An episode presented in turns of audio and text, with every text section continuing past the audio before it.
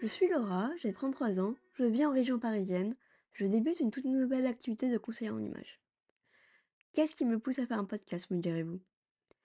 Mon parcours de vie peu habituel. On m'a souvent dit qu'il pourrait aider d'autres personnes. Pour ce podcast, j'ai identifié 10 périodes de ma vie qui feront l'objet chacune d'un épisode. Dans cet épisode 0, je vous donne un petit aperçu de ce que vous pouvez attendre. Âgé seulement de 3 mois, les médecins m'ont décelé une leucémie aiguë. J'ai survécu après deux années de traitement. À 13 ans, on me diagnostique un osteosarcome, un cancer des os.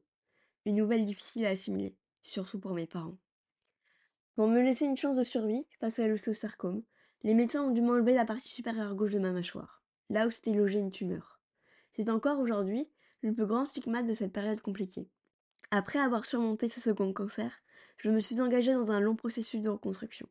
Car si j'avais déjà surmonté cette épreuve, cette fois-ci j'en étais consciente les séquelles physiques et psychiques ont été plus grandes cette fois-ci.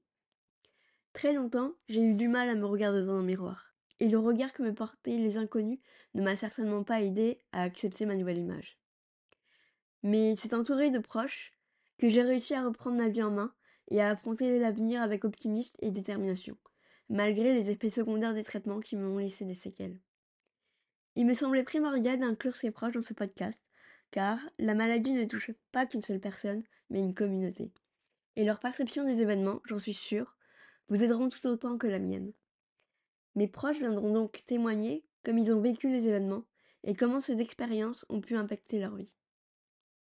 Grâce à la bienveillance dans laquelle j'ai évolué, j'ai pu recommencer à croire en moi, à faire des études supérieures, à voyager, à vivre à l'étranger seul et aujourd'hui de commencer une aventure entrepreneuriale. Très tôt, l'envie de témoigner à travers un livre sur ce que j'ai vécu s'est fait ressentir. Mais impossible d'aller au bout. Aujourd'hui, je me rends compte que je n'étais pas encore prête et que je n'avais pas trouvé le bon format. L'année dernière, l'idée d'un podcast a germé lors d'un week-end. Ce sont les rencontres faites avec une vingtaine de personnes qui m'ont fait réaliser que je leur racontais très bien mon histoire. Chaque épisode promet d'être riche en émotions. Seul ou accompagné, je vous partagerai donc ce voyage personnel de survie et d'espoir. J'y aborderai des sujets plus difficiles que d'autres, comme la maladie, les différents traitements, la dépression et la mort. Et c'est ok si vous n'êtes pas en mesure de l'écouter. Le plus important est de prendre soin de vous. Je vous rassure, nous parlerons aussi de ce sujet plus joyeux, comme la guérison, la force des liens familiaux, l'amitié, la confiance en soi et la résilience. Le cancer a marqué ma vie par bien des aspects, et il la marque encore. Aujourd'hui, plus que jamais, je veux donner du sens à ce que j'ai vécu et c'est la raison pour laquelle je partage mon histoire. Elle est mienne, c'est mon expérience de vie. En aucune manière j'ai l'intention de vous dire ce que vous devez faire. Soyez maître de votre vie autant que vous le pouvez.